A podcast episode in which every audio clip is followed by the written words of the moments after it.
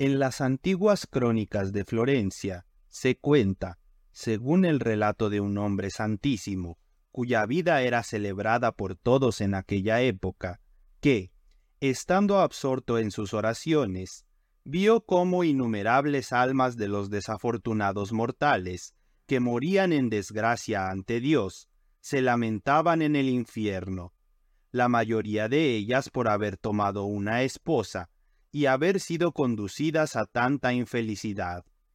Esto causó una gran sorpresa en Minos, Radamanto y los demás jueces del infierno, ya que no podían creer las acusaciones dirigidas a las mujeres, y aumentaban día tras día las quejas. Después de informar de todo a Plutón, se decidió realizar una exhaustiva investigación sobre este asunto, con todos los príncipes del infierno, para descubrir esta falsedad y conocer la verdad completa. Llamados entonces a un consejo, Plutón pronunció el siguiente discurso. Aunque yo, queridos míos, por disposición celestial y por un destino irrevocable posea este reino, y por lo tanto no puede estar sujeto a ningún juicio celestial o terrenal, sin embargo, como es más sabio someterse a las leyes y valorar el juicio de los demás, he decidido pedirles consejo sobre este caso, que podría poner en entredicho nuestro imperio. Porque al decir que todas las almas de los hombres que llegan a nuestro reino lo hacen a causa de sus esposas, y pareciéndonos esto imposible, tememos que al emitir un juicio sobre esta relación, se nos pueda calumniar por ser demasiado crueles, y si no lo hacemos, seremos considerados menos severos y poco amantes de la justicia. Y como uno de los pecados es fruto de la ligereza de los hombres y el otro de la injusticia, y deseando evitar las acusaciones que podrían surgir de ambos, y no encontrando una solución, los he convocado para que, al darnos su consejo, nos ayuden y sean la causa de que este reino, que ha vivido sin infamia en el pasado, siga haciéndolo en el futuro. Cada uno de los príncipes consideró que el caso era de suma importancia y requirió mucha reflexión, y aunque todos estuvieron de acuerdo en que era necesario descubrir la verdad, discrepaban en cuanto a la forma de hacerlo. Algunos opinaban que se enviara a uno o a varios al mundo para que, en forma de hombres, pudieran comprobar personalmente si esto era cierto. Otros creían que se podía hacer sin tanto inconveniente, obligando a diversas almas a revelarlo mediante diferentes tormentos. Sin embargo, la mayoría de ellos sugirieron que se enviara a alguien, y se inclinaron por esta opinión al no encontrar a nadie dispuesto a asumir esta tarea voluntariamente, decidieron que fuera el azar el que lo determinara. El elegido fue Belfagor, el archidiablo, aunque antes de caer del cielo se llamaba arcángel. Aunque a regañadientes, Belfagor aceptó esta responsabilidad, obligado por el imperio de Plutón a seguir lo que se había decidido en el Consejo comprometiéndose a cumplir los acuerdos que habían sido solemnemente establecidos entre ellos. Estos acuerdos establecían que al individuo designado para esta misión se le entregarían cien mil ducados, con los cuales debía ir al mundo y, bajo la apariencia de un hombre, tomar una esposa y vivir con ella durante diez años. Luego, fingiendo su muerte, debía regresar y testificar ante sus superiores sobre las cargas y comodidades del matrimonio. Además, se acordó que durante ese tiempo estaría sujeto a todas las dificultades y males a los que están sometidos los hombres, sufriendo la pobreza, las prisiones, la enfermedad y cualquier otro infortunio que los hombres atraviesan, a menos que pudiera liberarse de ellos mediante engaño o astucia. Así que Belfagor aceptó las condiciones y el dinero, y llegó al mundo. Organizó su séquito de caballos y compañeros, y entró en Florencia de una manera muy honorable. Esta ciudad la eligió como su residencia principal, ya que le parecía la más adecuada para ejercer sus habilidades usurarias con su dinero. Bajo el nombre de Rodrigo de Castilla, alquiló una casa en el Borgo de Oñisanti. Para ocultar su verdadera identidad, afirmó que había partido de España cuando era joven y había viajado a Siria, donde había acumulado todas sus riquezas en Alepo. Luego decidió venir a Italia para buscar una esposa en lugares más civilizados y acordes con su estilo de vida. Rodrigo era un hombre extremadamente guapo y aparentaba tener 30 años. En pocos días demostró su gran riqueza y su generosidad, y muchos nobles ciudadanos, que tenían hijas pero pocos recursos, se le ofrecieron como pretendientes. De entre todas ellas, Rodrigo eligió a una hermosa joven llamada Honesta, hija de Amerigo Donati, quien ya tenía tres hijas y tres hijos varones, todos ellos ya adultos y casi en edad de casarse. Aunque pertenecía a una familia muy noble y tenía una buena reputación en Florencia, en comparación con su grupo y nobleza, era extremadamente pobre. Rodrigo celebró unas magníficas y esplendorosas bodas, sin dejar de lado ninguno de los detalles que se desean en tales festividades. Y debido a la ley que se le impuso al salir del infierno, estaba sujeto a todas las pasiones humanas, por lo que comenzó a disfrutar de los honores y pompa del mundo, y apreciaba ser alabado entre los hombres, lo cual le generaba un gasto considerable. Además de esto, no pasó mucho tiempo antes de que Rodrigo se enamorara desmesuradamente de su esposa honesta, y no podía soportar verla triste o disgustada. Honesta, además de su nobleza y belleza, mostraba una soberbia tan grande que Lucifer nunca había tenido tanta. Rodrigo, habiendo experimentado ambos aspectos de su personalidad, consideraba que la arrogancia de su esposa superaba a cualquier otra. Sin embargo, a medida que Honesta se dio cuenta del amor que su esposo le profesaba, se sintió poderosa y sin piedad ni respeto lo dominaba, y no dudaba en insultarlo con palabras vulgares e injuriosas cuando le negaba algo.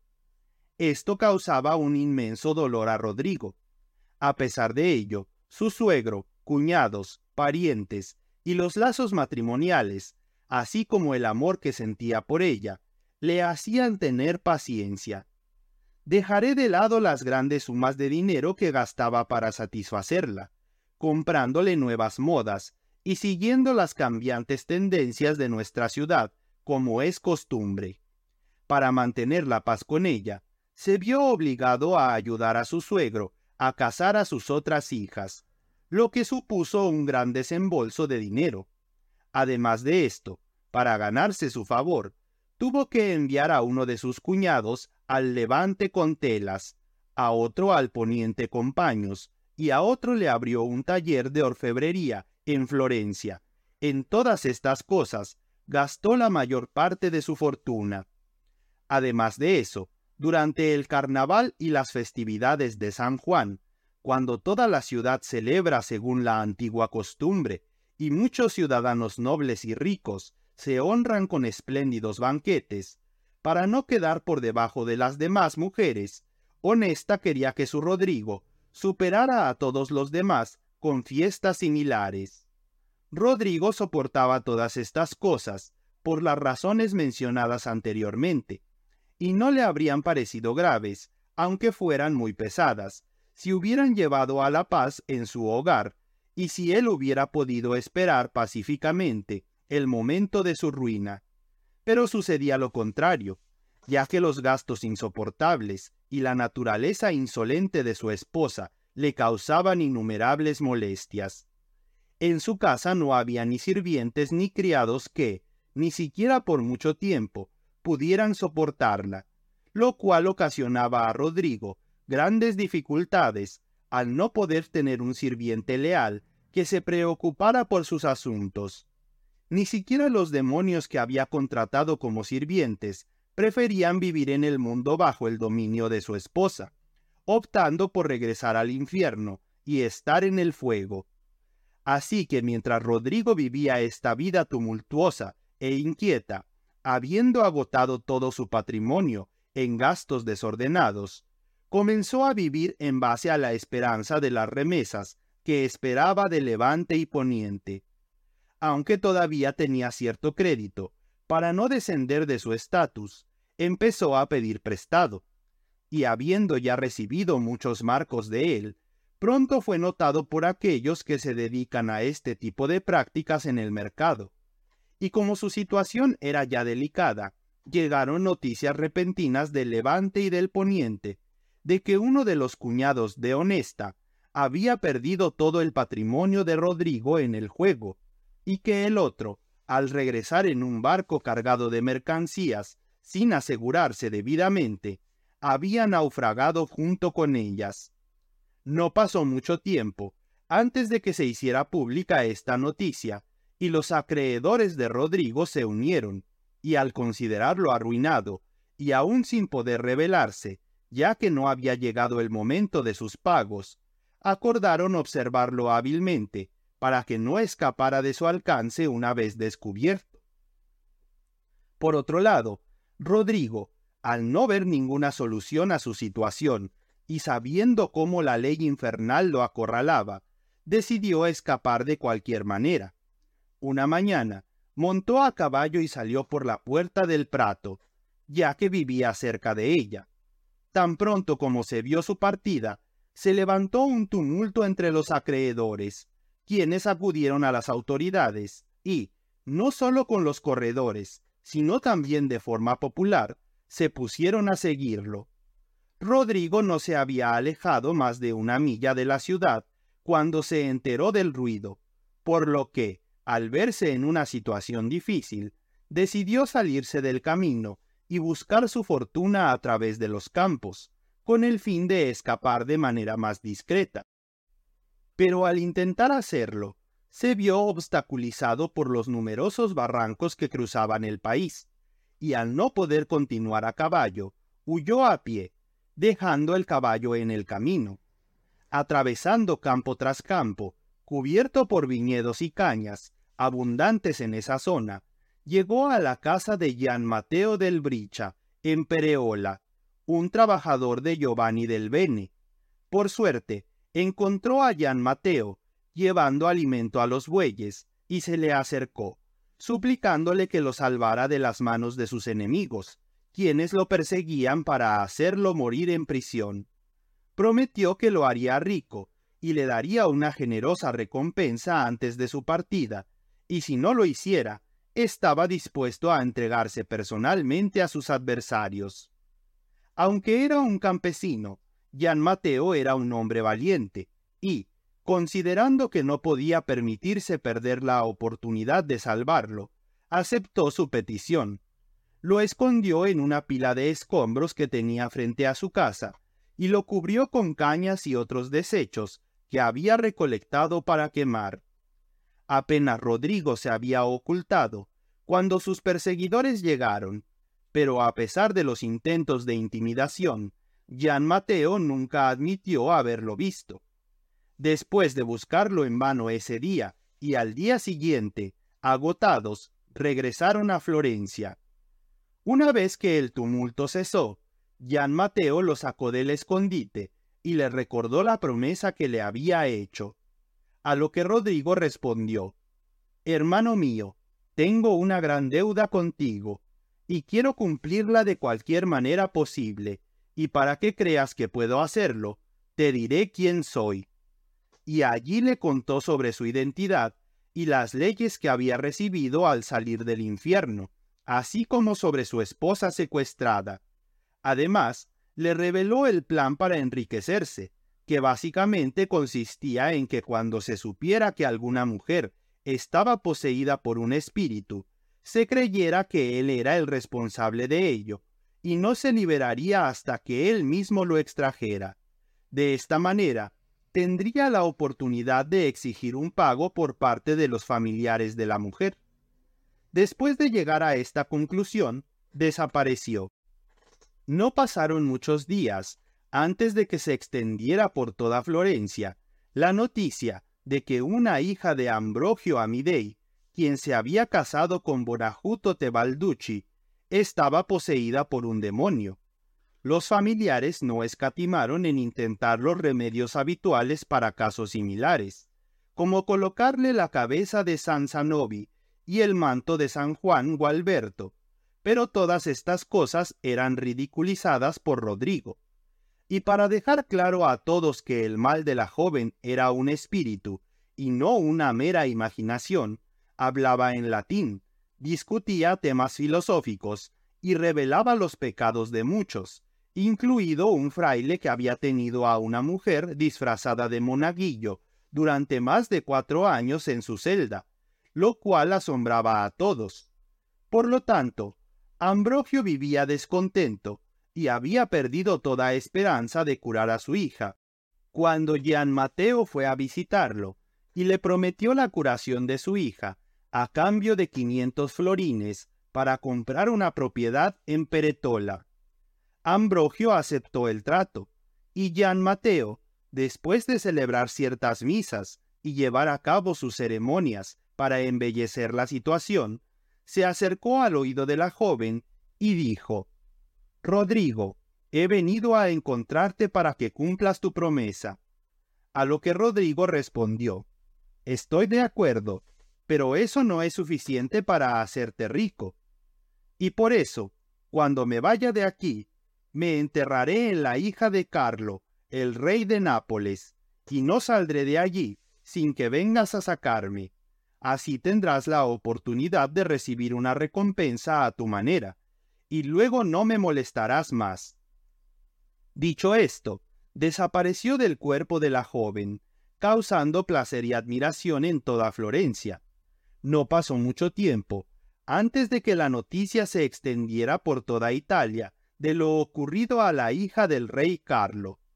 Al no encontrar ningún remedio efectivo por parte de los frailes, el rey, habiendo sido informado de Gian Mateo, lo mandó llamar a Florencia. Después de algunas ceremonias aparentes, Gian Mateo llegó a Nápoles y logró curar a la joven. Pero antes de partir, Rodrigo dijo, ¿Ves, Gian Mateo? He cumplido mis promesas de enriquecerte. Por lo tanto, al estar liberado de mis obligaciones, no estoy obligado a nada más contigo así que estaría satisfecho de no volver a encontrarme, porque si te he hecho bien en el pasado, en el futuro te haría mal. Por lo tanto, Gian Mateo regresó a Florencia muy rico, ya que había recibido más de cincuenta mil ducados del rey, y planeaba disfrutar de su riqueza pacíficamente, sin sospechar que Rodrigo planeaba dañarlo. Pero este pensamiento se vio rápidamente perturbado por una noticia de que una hija de Luis VII, rey de Francia, estaba poseída. Esta noticia alteró por completo la mente de Jean Mateo, al pensar en la autoridad de aquel rey y en las palabras que Rodrigo le había dicho. Al no encontrar remedio para la hija del rey, y al conocer el poder de Jean Mateo, el rey lo envió a buscar a Florencia. Jean Mateo, desconsolado, se dirigió primero al rey y le dijo que era cierto que en el pasado había curado a algunos poseídos, pero eso no significaba que supiera o pudiera curar a todos, ya que existían algunos tan malvados que no temían ni amenazas ni hechizos, ni ninguna religión.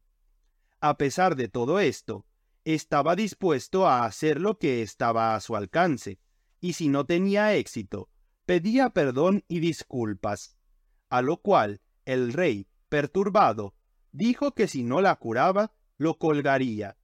Gian Mateo sintió un gran dolor por esto, pero animándose, hizo venir a la poseída y, acercándose humildemente a su oído, se recomendó a Rodrigo, recordándole el favor que le había hecho y la ingratitud que sería si lo abandonara en esa gran necesidad. a lo que Rodrigo respondió, Oh, vil traidor, ¿cómo te atreves a presentarte ante mí? ¿Crees que puedes jactarte de haber enriquecido por mis manos? Quiero mostrarte a ti y a todos cómo puedo dar y quitar todo a mi antojo. Y antes de que te vayas de aquí, te haré colgar de cualquier manera. Ante esta amenaza, Gian Mateo, al no encontrar una solución inmediata, pensó en probar su suerte por otro medio. Después de hacer que la poseída se fuera, le dijo al rey, Señor, como le he dicho, hay muchos espíritus tan malignos que no se puede encontrar ninguna buena solución con ellos, y este es uno de ellos. Por lo tanto, quiero hacer un último intento. Si tiene éxito, vuestra Majestad y yo lograremos nuestro objetivo. Pero si no, estaré a tu disposición y recibirás la compasión que merece mi inocencia. Ordena entonces que se construya un gran escenario en la plaza de Nuestra Señora, lo suficientemente grande para todos tus varones y todo el clero de esta ciudad. Haz que el escenario esté decorado con telas de seda y oro, y construye un altar en el centro. Además, quiero que el próximo domingo por la mañana, tú y el clero, junto con todos tus príncipes y varones, con una gran pompa real y con espléndidos y ricos vestidos, se reúnan en ese lugar. Después de celebrar una solemne misa, traeremos a la poseída. Además de esto, quiero que desde un lado de la plaza haya al menos veinte personas con trompetas, cuernos, tambores, gaitas, címbalos y todo tipo de instrumentos ruidosos, que cuando yo levante un sombrero, comiencen a tocar y se acerquen al escenario. Creo que estas cosas junto con algunos otros remedios secretos, harán que este espíritu se vaya. El rey ordenó todo de inmediato, y llegado el domingo por la mañana, con el escenario lleno de personas y la plaza llena de gente, después de celebrar la misa, llevaron a la poseída al escenario, sostenida por dos obispos y muchos señores. Cuando Rodrigo vio tanta gente reunida y tanta pompa, quedó casi estupefacto y dijo para sí mismo, ¿Qué ha pensado hacer este cobarde, este villano? ¿Cree que me asustará con esta pompa? ¿No sabe que estoy acostumbrado a presenciar las pompas del cielo y las furias del infierno? Lo castigaré de todas las formas posibles. Y acercándose a Gian Mateo y suplicándole que se fuera, Rodrigo le dijo, Oh, has tenido una buena idea. ¿Qué crees que lograrás con todos estos preparativos? ¿Crees que podrás escapar de mi poder y de la ira del rey? Villano, rufián, te haré colgar de cualquier manera. Y así, mientras Gian Mateo le rogaba y él le decía insultos, Gian Mateo decidió que no había tiempo que perder. Hizo una señal con el sombrero y todos aquellos que estaban designados para hacer ruido comenzaron a hacerlo, y con estruendos que llegaban hasta el cielo, se acercaron al escenario. Al escuchar ese ruido, Rodrigo levantó las orejas, sin saber qué era, y sintiéndose muy asombrado. Totalmente desconcertado, Rodrigo le preguntó a Gian Mateo, ¿Qué es eso? A lo cual, Gian Mateo, muy turbado, respondió, Ay, Rodrigo mío, esa es tu esposa que viene a encontrarte.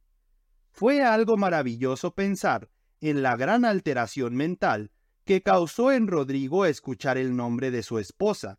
Fue tal su asombro que, sin pensar si era posible o razonable que fuera ella, sin decir una palabra más, asustado, huyó dejando a la joven en libertad prefirió regresar al infierno para rendir cuentas de sus acciones, en lugar de someterse nuevamente a las molestias, descontentos y peligros del matrimonio.